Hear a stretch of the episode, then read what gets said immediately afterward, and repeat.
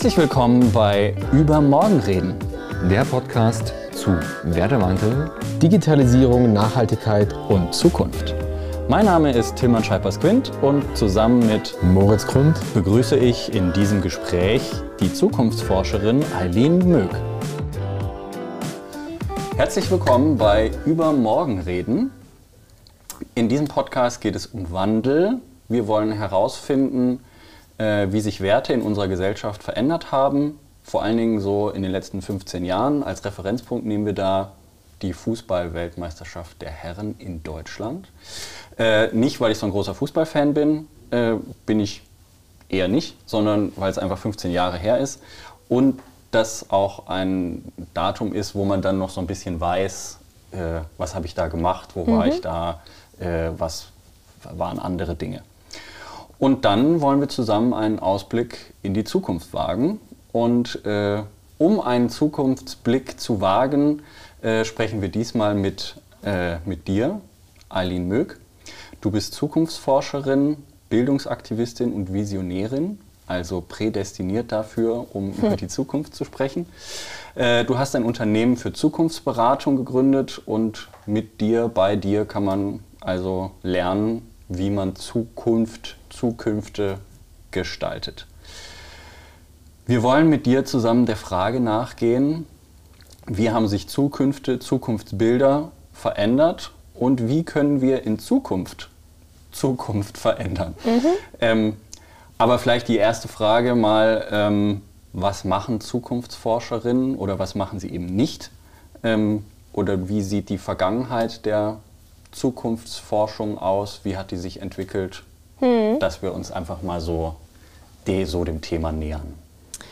Ähm, ich musste die ganze Zeit an 2015 denken, was ich da gemacht habe, wie alt ich da war, das Referenzjahr. Ähm, da war ich nämlich 15 und beim äh, Radio- und Schülerpraktikum machen, das war ja das Sommermärchen, oder? Dieses, dieser Sommer in Berlin, wo man gesagt hat, Deutschland 2006, ein Sommermärchen. Ja, genau, oder so. Ja, genau. Okay. Ähm, ja, nicht 2015, 2006. Aber äh, genau, also schon eine Weile her.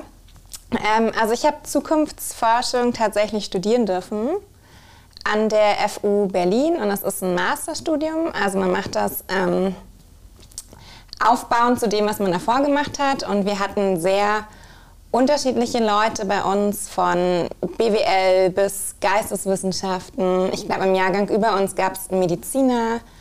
Ähm, wir hatten Philosophen dabei, Ingenieure, also es ist wirklich ein also sehr... Also so ein Studium Generale Genau, also ein Querschnittsthema ja. auch und ähm, hat sich gegründet auch erst so 2010, zumindest als wissenschaftliche Disziplin in Deutschland. Und Zukunftsforschung als solches gibt es aber schon ganz lange. Also wir haben uns als Menschheit schon immer mit Zukunft beschäftigt, schon die Schamanen und dann äh, um 1500 kam dieses Utopiedenken auf und ähm, dann vor allen Dingen nach dem Zweiten Weltkrieg hat sich so die Zukunftswissenschaft herausgebildet, die Arbeit mit Szenarien, ähm, da aber noch super ähm, aus einer strategisch-militärischen Perspektive, weil es eben nach dem Zweiten Weltkrieg und im Kalten Krieg eher darum ging, wie kann man mit Szenarien, also unterschiedliche Variationen von Zukunft, ähm, ja, arbeiten und das Verhalten des Gegners abschätzen. Ähm, und das ist so ein bisschen das, wo die Zukunftsforschung herkommt. Deswegen hört man auch viel, dass man mit der Szenarientechnik arbeitet ähm, und ja, darauf basierend ähm, Zukunftsbilder schafft. Und das war jetzt so die letzten Jahre auch eher nochmal mit diesem Fokus, man arbeitet mit Trends, also man extrapoliert Daten von heute in die Zukunft und versucht Abschätzungen zu machen. Und die jüngere Zukunftsforschung, jetzt so seit ein paar Jahren, ähm, hat also einen kleinen Wandel erlebt, weil es eher um das systemische Verständnis geht. Also eben keine Prognosen stellen, das wird man ja dann gleich gefragt als Zukunftsforscher, was ist die Prognose? Keine Ahnung, ich weiß genauso wenig, wie die Zukunft wird. Ähm, und deswegen haben wir auch eher so ein lustiges Synonym immer gehabt ähm, für Zukunftsforschung, nämlich Unsicherheitsabsorbationsstrategie. Also es geht eher darum, ähm, mit Nichtwissen umzugehen, mit Unsicherheiten dem sich anzunähern, als ein Wissen über die Zukunft zu arbeiten, weil das kann keiner haben. Das haben wir alle gelernt. Es gibt so viele Wildcards. Aber ähm, eben mit, ähm. auch trotzdem mit Szenarien zu arbeiten, sodass man halt äh, ja, einen ganzen Blumenstrauß mhm. von Möglichkeiten hat. Und wenn es mhm. dann in die Richtung geht, ist man nicht überrascht. Mhm. Und wenn es in die Richtung geht, ist man auch nicht überrascht, sondern hat dann auch schon mal darüber nachgedacht, was genau. man eben genau. tut und was passieren könnte, wenn eben also, das mhm. eintreten könnte. Ähm, genau, also ich meine, in bestimmten Feldern, an der Börse, beim Wetter, Quartalszahlen, dann macht es schon Sinn, auch mit Worst und Best Case zu arbeiten und bestimmte Szenarien, äh, weil da hat man ja auch Daten, aber ab einem bestimmten Zeitrahmen wird es halt ähm, schwierig.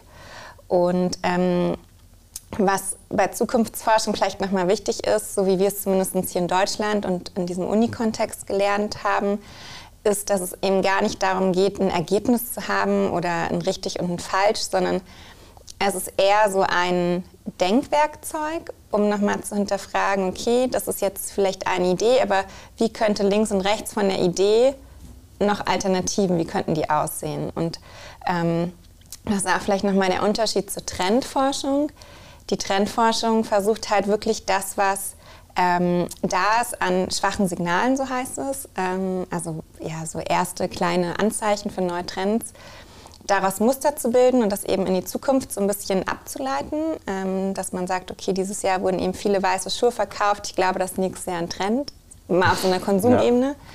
Ja. Ähm, und die Zukunftsforschung versucht eben auch das Normative noch in den Mittelpunkt zu stellen, also eben nicht nur ähm, zu gucken, faktenbasiert, sondern auch wünschbar den Diskurs mit anzuregen. Und so wie ich es jetzt verstehe, ist auch der große Unterschied, dass man in der Zukunftsforschung, auch wenn man verschiedene Szenarien entwirft, mhm. nicht den Szenarien eine Wahrscheinlichkeit zuordnet, mhm. sondern sagt, okay, wir haben halt einfach jetzt irgendwie 20 Zukünfte mhm. uns ausgedacht die Na, finden wir gut, die finden ja. wir nicht so gut, aber wir sagen nicht, wahrscheinlich wird das eintreten, wahrscheinlich wird das ja, doch, Also es gibt eine Technik, Szenarientechnik, da macht man genau das. Da arbeitet man ganz vielen Wahrscheinlichkeiten und versucht das wirklich auch datenbasiert zu bewerten und nicht nur so aus dem Gefühl, oh, das finde ich gut und das nicht.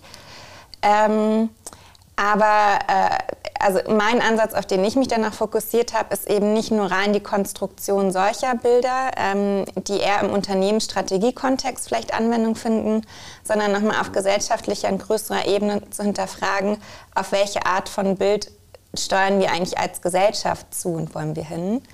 Ähm, und da geht es eben auch ganz viel um Werte zu hinterfragen, ähm, wie soll denn eigentlich eine wünschbare Zukunft aussehen und dann gucken wir von dort aus in die, zurück sozusagen und überlegen uns, was müssten wir denn heute im Handeln tun. Also es geht ganz viel darum, ähm, sich mit dem eigenen Handeln zu befassen und systemische Auswirkungen möglichst früh aufzudecken. Eileen, du hast uns äh, ganz viel erzählt über Zukunftsforschung. Mhm. Ähm, bei den Zukunftsbauern geht es ja um das Schaffen, um das Gestalten, mhm. um das Erschaffen. Ist das vielleicht der Bereich, der die Gestaltung ins Spiel bringt, statt nur zu forschen bei dir? Was hat dich dazu gebracht? Ja, äh, genau das, äh, dass wir sehr viel in der Theor Theorie über Zukunftsforschung ähm, und Konstruktion gesprochen haben, aber mir ist so fehlte, dass die Leute auch oder die Menschen mutig sind, dann auch proaktiv sie wirklich mal zu verändern und mal die Alternativen auch äh, zu wagen. Ähm, und da habe ich festgestellt, dass das Problem vielleicht schon in der Schule liegt, dass wir dort gar nicht lernen, was eigentlich Zukunft ist oder wie kann man sich der Zukunft nähern oder ähm, wie ist auch die Verbindung von mir zum Thema Innovation, weil es ist ja nicht nur ein Thema für Innovationsmanagerinnen und Manager, sondern ähm, jeden Tag habe ich ja irgendwie mit dem Neuen zu tun als Mensch und mit Wandel. Ähm, und deswegen haben wir die Zukunftsbar gegründet und ein Konzept entwickelt, wie junge Menschen zu Zukunftsgestalterinnen werden. Ähm, es sind verschiedene Eigenschaften, die wir da fördern. Ähm, es geht gar nicht um so ein Wissensset. Und der Fokus liegt ganz klar auf dem Selbstmachen und Selbstwirksamkeit, auch erfahren, ich kann was bewirken, ich kann was verändern. Und wenn man die Erfahrung einmal gemacht hat und auch das gesehen wird von anderen, dann stärkt einen das halt ungemein. Und ich glaube, in so einer Zeit, die im ständigen Wandel ist, ist das eine ganz wichtige Erfahrung. Das heißt, über Zukunft nachdenken mhm. und Zukunft zu gestalten, seine eigene Zukunft zu gestalten, ist für dich ein ein Bildungsauftrag, eine Aufgabe, die man eigentlich in der Schule auch lernen sollte. Ja, weil verrückterweise ähm, ist Zukunftsforschung an FU Berlin auch bei den Erziehungswissenschaften angedockt. Mhm.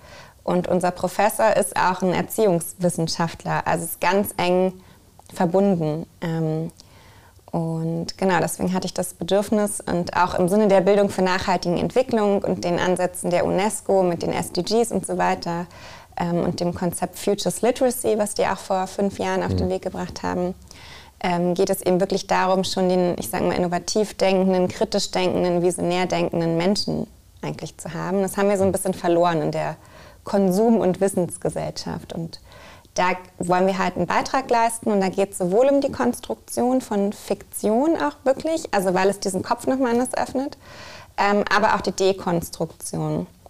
Also wir leben ja auch in einem Zeitalter der Jahrzehnt gerade, wo wir uns aus ganz vielen Strukturen lösen, ähm, von Rassismus, kritischem Denken bis Feminismus, äh, Klimawandel. Das sind ja alles Themen, wo wir alte Glaubenssätze gerade in Frage stellen und Ansätze dekonstruieren. Und jetzt müssen wir halt, ähm, damit wir nicht verloren sind, auch dem neue Bilder entgegenstellen, ähm, was uns sozusagen in die Zukunft zieht.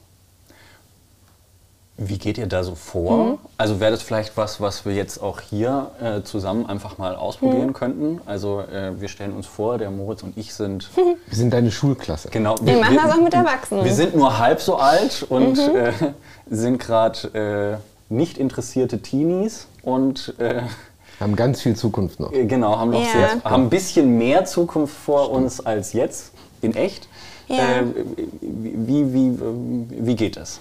Also prinzipiell ist es ja nicht nur für Schüler spannend. Ich würde sogar behaupten, dass die sich viel mehr darauf einlassen und viel weniger lernen müssen als Erwachsene.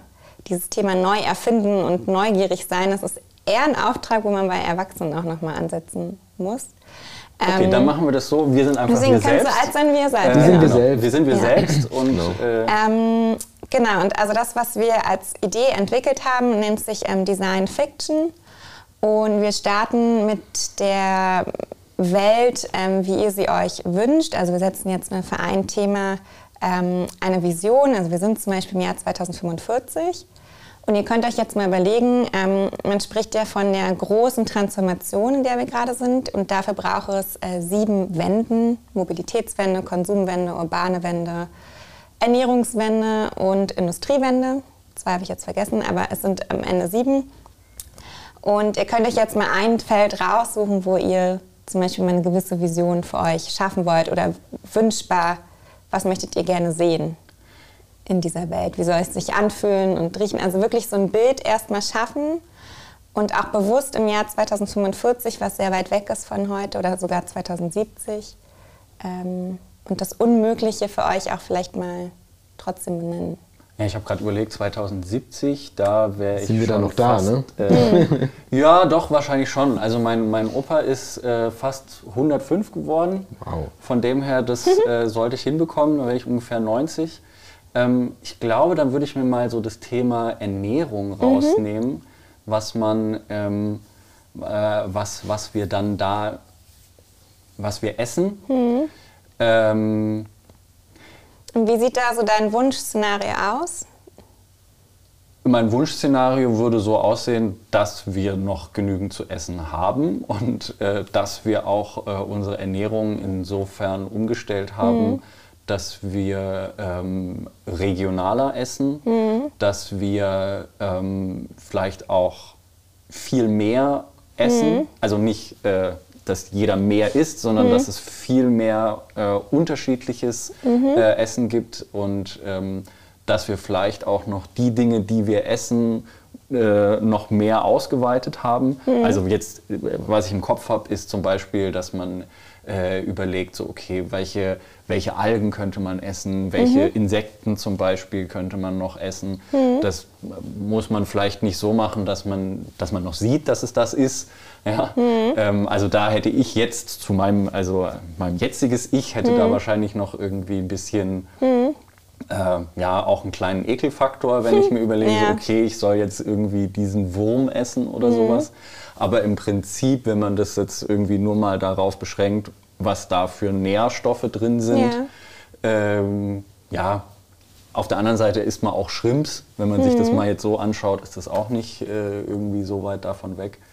Ähm, dass wir insgesamt äh, als Gesellschaft auch ähm, fleischloser mhm. essen oder vielleicht sogar designtes Fleisch essen. Mhm.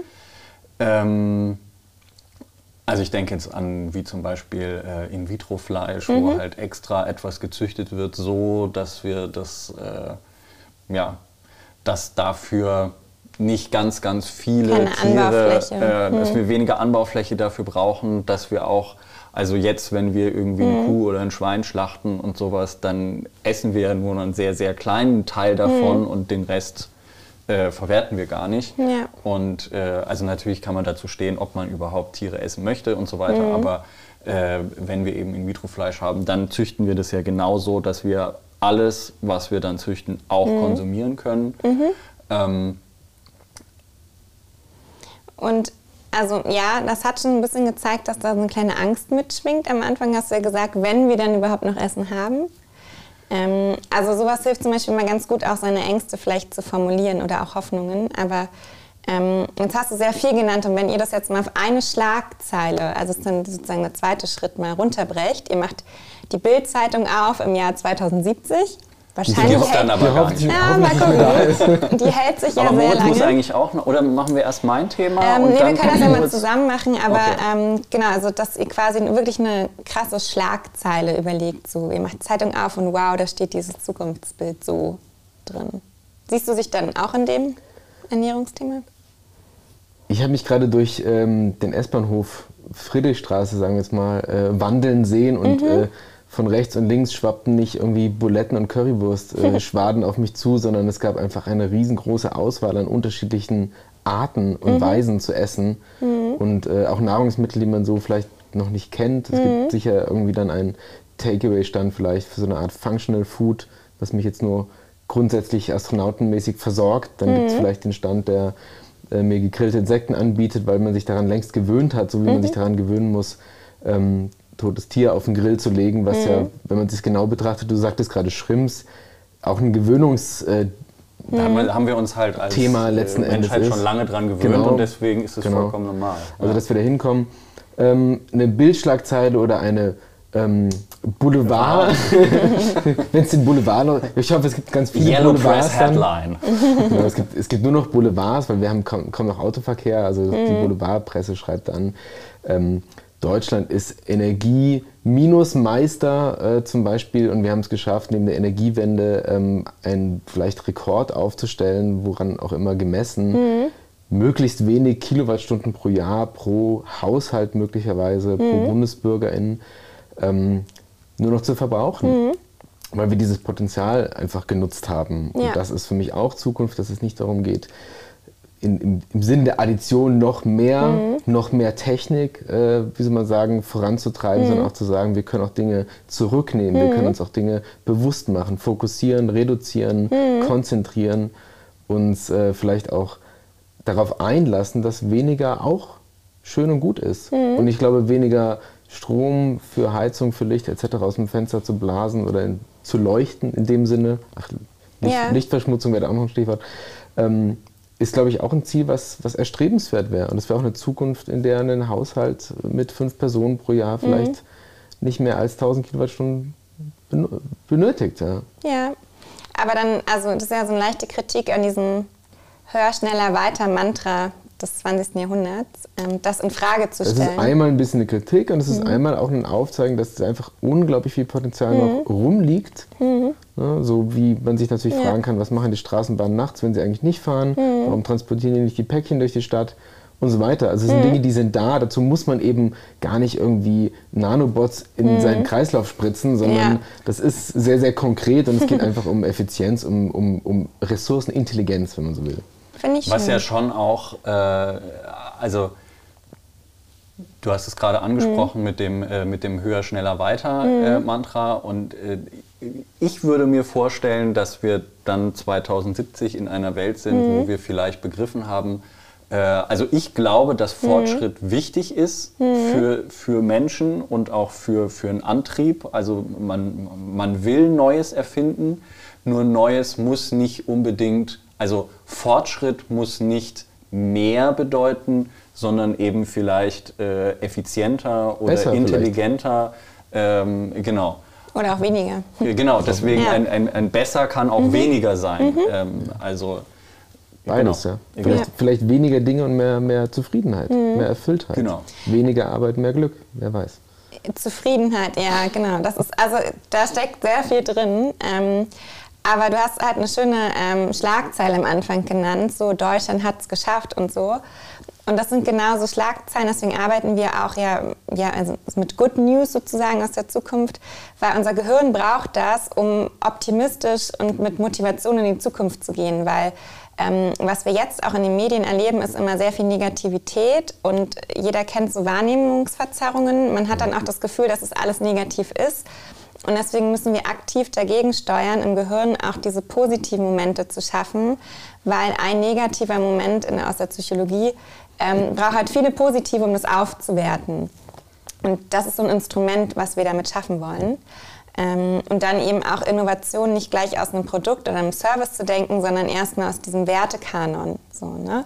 Und auch zu reflektieren, vielleicht mit dem Fleisch. Ähm, Karnismus heißt ja, glaube ich, die Ideologie dahinter. Das haben wir auch Menschen gemacht. Das können wir also auch verändern. Wir können uns dahin annähern, dass wir äh, Proteine essen. Mhm. Lustigerweise muss ich immer dran denken, ich habe letztens eine Doku gesehen aus, ähm, von einer jungen Frau, die wohnt in so einem ganz abgelegenen Stamm im Regenwald. Aber mit Social Media hat sie es geschafft, Werbung für die Art, wie dieser Stamm lebt, zu machen und begeistert Leute und versucht sie zu überzeugen, Würmer und so zu essen. Also mega cool, dass sie so quasi in der alten Welt lebt, aber Social Media nutzt, um Leute für ihre Lebensweise zu begeistern. Ähm, das fiel mir da gerade ein. Genau, jetzt habt ihr sozusagen diese Welt. Ähm, das kann man jetzt noch ausschmücken, weil je mehr Sinne angesprochen werden, umso besser. Ähm, ihr habt die Schlagzeile und jetzt äh, müsst ihr euch vorstellen, so ein bisschen diese Idee von ähm, NASA. Ähm, also wir wollen einen Mann zum Mond bringen oder eine Frau oder irgendwas dazwischen. Ähm, und das war ja auch so sehr missionsgetrieben. Und das ist zum Beispiel auch so ein Innovationsparadigma, was sehr einmalig war, dass damals ähm, mit diesem Bild, was man gesetzt hat, dann auch Staat und Unternehmen super zusammengearbeitet haben. Man ist sehr viele Risiken eingegangen. Man hat ähm, ja nicht gewusst, was dabei rauskommt und hat damals eigentlich schon ganz gut auch Open Innovation gelebt, weil man mit so krassen Missionen gearbeitet hat, ähm, die einfach verschiedene Themen und, und Branchen auch zusammenbringen. Und das wäre jetzt quasi der zweite Schritt, dass ihr überlegt, was für eine Mission, gibt wahrscheinlich mehrere, könnte man starten, um eins von euren Zielen, Bildern zu erreichen. Ähm, also mal ein Beispiel, was wir mit den Schülerinnen gemacht haben. Da war auch gleich in der 9. Klasse unser erster Pilot die Idee, ähm, ich möchte in einer Welt leben, in der es genug guten Sauerstoff für alle gibt. Ähm, das hat die beschäftigt, dass es das vielleicht nicht mehr gibt. Ähm, und eine Mission, die man hätte starten können, wäre ja, wir machen ähm, künstlich aus Algen Sauerstoff. So, das ist eine Mission, da brauchst du also eine Firma oder irgendwas, was das macht. Und äh, dann nochmal runtergebrochen, um eine Identifikation mit sich selbst herzustellen. Ähm, was für ein Berufsbild, was es heute noch gar nicht gibt, bräuchte es denn oder arbeitet an so einer Mission? Das war dann die Sauerstoffproduzentin. Ähm, und dann hatten wir aber auch Berufe wie Hologrammarchitektin oder Räumeschafferin, Hausmeister für gutes Miteinander, ähm, also das sind alles sozusagen, das ist so ein Mix aus bestehende Berufsbilder mit neuen Trends, Technologien, Werten kombinieren, die halt helfen, so eine Mission dann auch wirklich greifbar zu machen. Hm. Genau. Habt ihr da irgendwas im Kopf? So, oder auch so eine Mission, wo man sagt, das müsste Deutschland jetzt mal starten, so ein paar Unternehmen zusammen?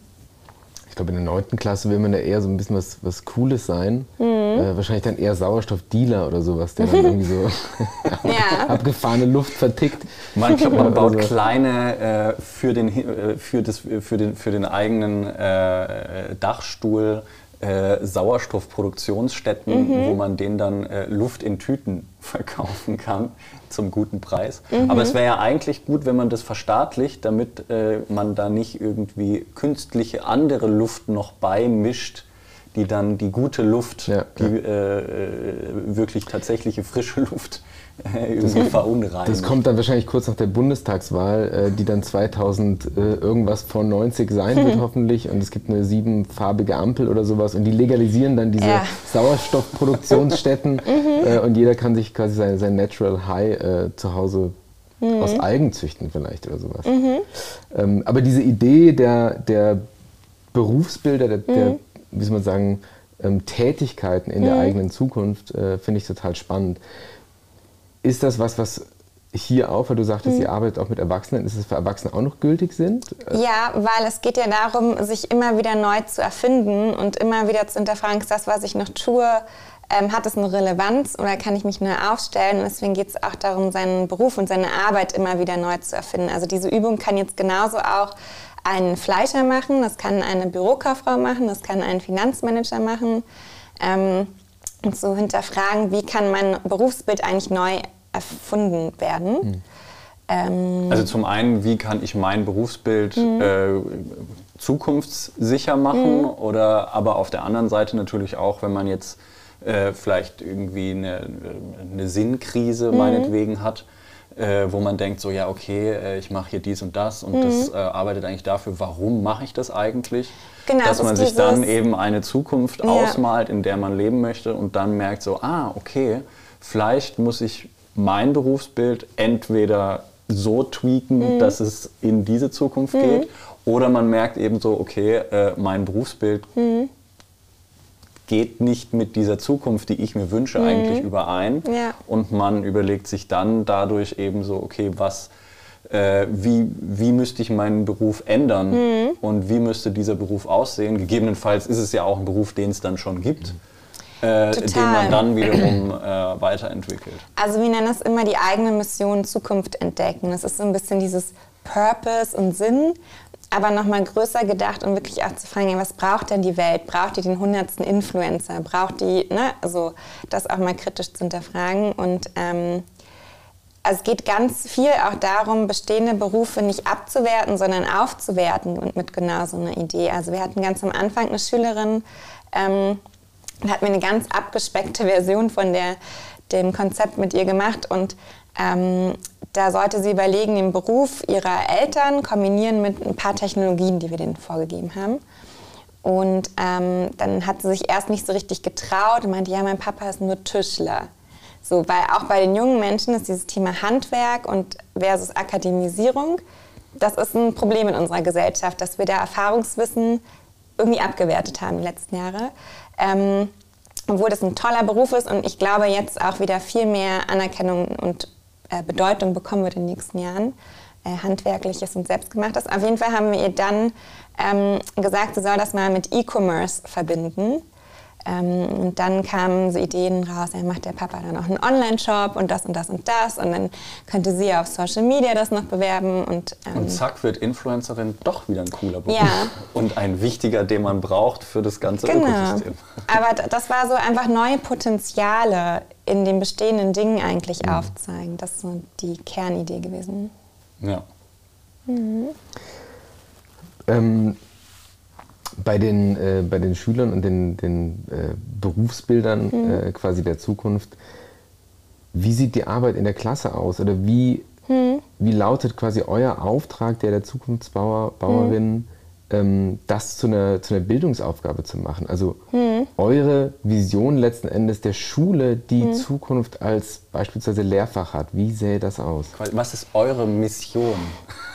Unsere Mission ist Zukunft an Schulen bringen ähm, und Menschen zu Zukunftsgestaltern machen. Und wir wollen gar nicht, dass es ein Fach wird. Also wir sind eigentlich radikal ein ganz anderes System. Da arbeiten wir dran. Dauert nur noch so 100 Jahre.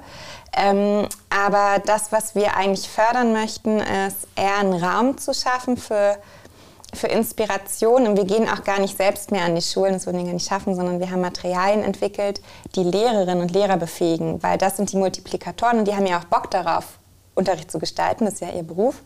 Ähm, ihnen fehlt nur so der Input ähm, und die Methodik vielleicht, wie man so einen Inspirationsrahmen schaffen kann. Und das, das wollen wir mitgeben.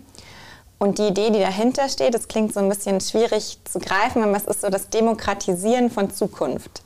Also weil was ähm, im Moment der Fall war, Fortschritt, Innovation oblag einer ganz kleinen oder obliegt einer ganz kleinen ähm, Minderheit eigentlich an Leuten, die das vorantreibt. Das ist meistens sehr weiß, sehr privilegiert, sehr männlich.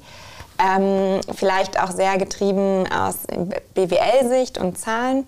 Ähm, und wir wollen halt fördern, dass das sich weitet, dass mehr Menschen an der Gestaltung von Zukunft und Innovation. Dass sie diverser wird. Genau, ja. dass die dann mehr teilnehmen können, dass sie auch kritisch sagen können. Also diese ganze Bewegung vom Silicon Valley, natürlich hat uns das viel Gutes gebracht, aber wollen wir das Metaverse? Wollen wir dieses ganze virtuelle? Ähm, Oder wie wollen wir das Metaverse? Genau. Und da fehlt halt der Diskurs und ähm, im Moment behandeln wir so die Bewertung von Innovation und, oder auch Fortschritt als eine eigene Abteilung in so ein paar Unternehmen.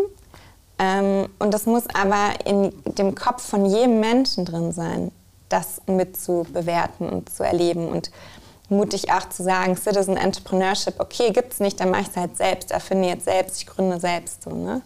Ja. Ähm, das ist so das Dahinterliegende und ähm, Zukunft demokratisieren geht sogar noch weiter, ähm, nämlich auch zu dekolonisieren. Das ist auch ein ganz spannendes Feld. Ähm, der hat mich mal sehr geprägt, als wir vor zwei Jahren in Paris waren. In, da waren wir eingeladen von der UNESCO für Futures Literacy, so eine weltweite Konferenz. Ähm, und da war ein junger Mann aus, ich glaube, Ghana, auch ein Zukunftsforscher. Und der hat dann so eine Geschichte erzählt, dass ähm, an Weihnachten er immer Milch und Keks vor die Tür gestellt hat, so wie man das ja aus dem Fernsehen kannte, damit der Weihnachtsmann kommt und das mitnimmt und Geschenke hinterlässt. Und ähm, es hat aber, also er hat nie Geschenke bekommen. So. Komischerweise hat es nicht geklappt. Ja. ja. und warum? Weil das ist ein westliches Narrativ, ähm, was in seinem Kontext gar nicht funktioniert. Er kannte das aus dem Fernsehen, aber die Tradition, die Religion, wie er aufgewachsen ist, kannte das ja gar nicht. Ähm, was er uns mitgeben wollte, ist, dass nicht alle Innovationsgeschichten überall gleich funktionieren. Mhm. Also wenn wir hier einen gewissen Wertekanon haben und bestimmte Ideen von so könnte Zukunft aussehen, kann das in China und in Afrika ganz anders aussehen oder in dem besagten Stamm, den ich vorhin genannt habe.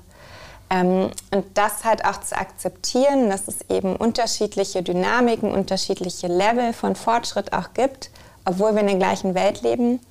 Ähm, das ist eigentlich so das Anliegen auch der Zukunftsforschung, das sichtbar zu machen. Du, in der Beschreibung äh, von dir hatten wir auch mehrfach mhm. äh, Visionärin mhm. gesehen und gelesen. Ist das, was du jetzt beispielsweise ansprichst, also Zukunftsforschung mhm. selbst weiterzudenken und zu demokratisieren mhm. beispielsweise, ist das ein visionärer Teil dieser mhm. Arbeit? Weil Zukunftsforschung für uns sich mhm. nicht unbedingt mit diesen Fragen selbst auch beschäftigt hat bisher. Äh, genau, das ist also ein Teil, die Zukunft der Zukunftsforschung. Ähm, aber auch ähm, also ich habe ja am Anfang gesagt, dass Zukunftsforschung in den letzten Jahre sehr so auch performance-driven und outcome-driven und das muss ja in die Strategie passen und da muss ja ein Ergebnis rauskommen, eher so gestrickt war. Und wir wollen halt aktiv diesem visionären Denken und der Vorstellungskraft wieder Raum geben. Es ist nicht so richtig greifbar, da hat man nicht direkt ein Ergebnis, aber es ist eben wichtig, Visionen ähm, zu haben und damit zu arbeiten. Und zum Beispiel mit diesem Ansatz der fiktiven Berufe schaffen wir halt Mini-Utopien. Ähm Was ja schon eigentlich ein Output ist. Also genau, wenn man dadurch schon, ein ja. bestimmtes Berufsbild ja. äh, modernisiert oder mhm. zukunftsfähig macht, das ist doch eigentlich schon ein ziemlich greifbarer und ja. auch äh, bewertbarer mhm. und möglicherweise auch äh, ja, mhm. geldbringender ja. äh, Ansatz, der vielleicht jetzt nicht direkt im nächsten Quartal was bringt, genau, das aber ist dann halt die Challenge. Äh, in vier, ja. fünf, zehn Jahren oder sowas. Genau, also das zum einen ähm, und dann ähm, bin ich einfach auch gerne selbst am Mitdenken, wie kann denn Stadtgestaltung in 20 Jahren in Berlin aussehen? Wie kann denn ein Sozialstaat, eine Sozialdemokratie in 20 Jahren aussehen? Und da mal mutige Ideen zu formulieren, da habe ich einfach selbst auch Spaß dran. Ähm, genau, das, also deshalb visionär.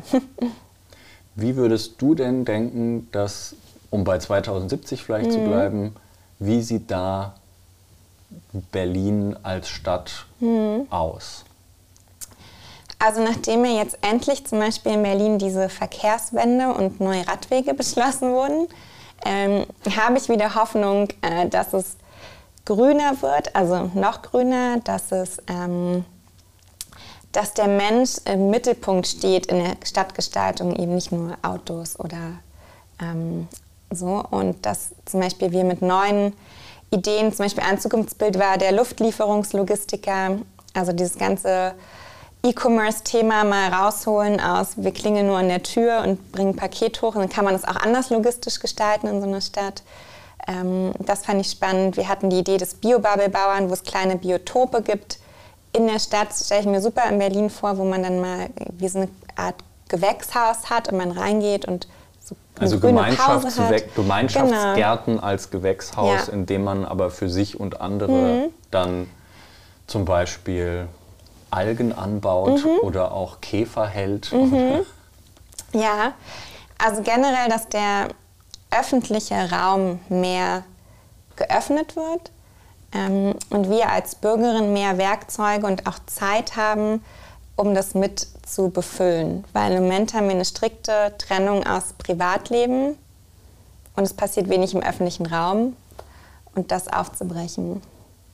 Ja, ich glaube, das waren ganz gute äh, Schlussworte. Hm. Und ähm, mit diesem Gespräch sind wir für diese Folge leider an einem Ende gekommen. Mal schauen, was die Zukunft bringt. Vielleicht kommst du noch mal vorbei. Gerne, Aber auf gerne. jeden Fall an dieser Stelle herzlichen Dank. ja, danke euch. Für dieses Gespräch mit dir. Und ähm, ja.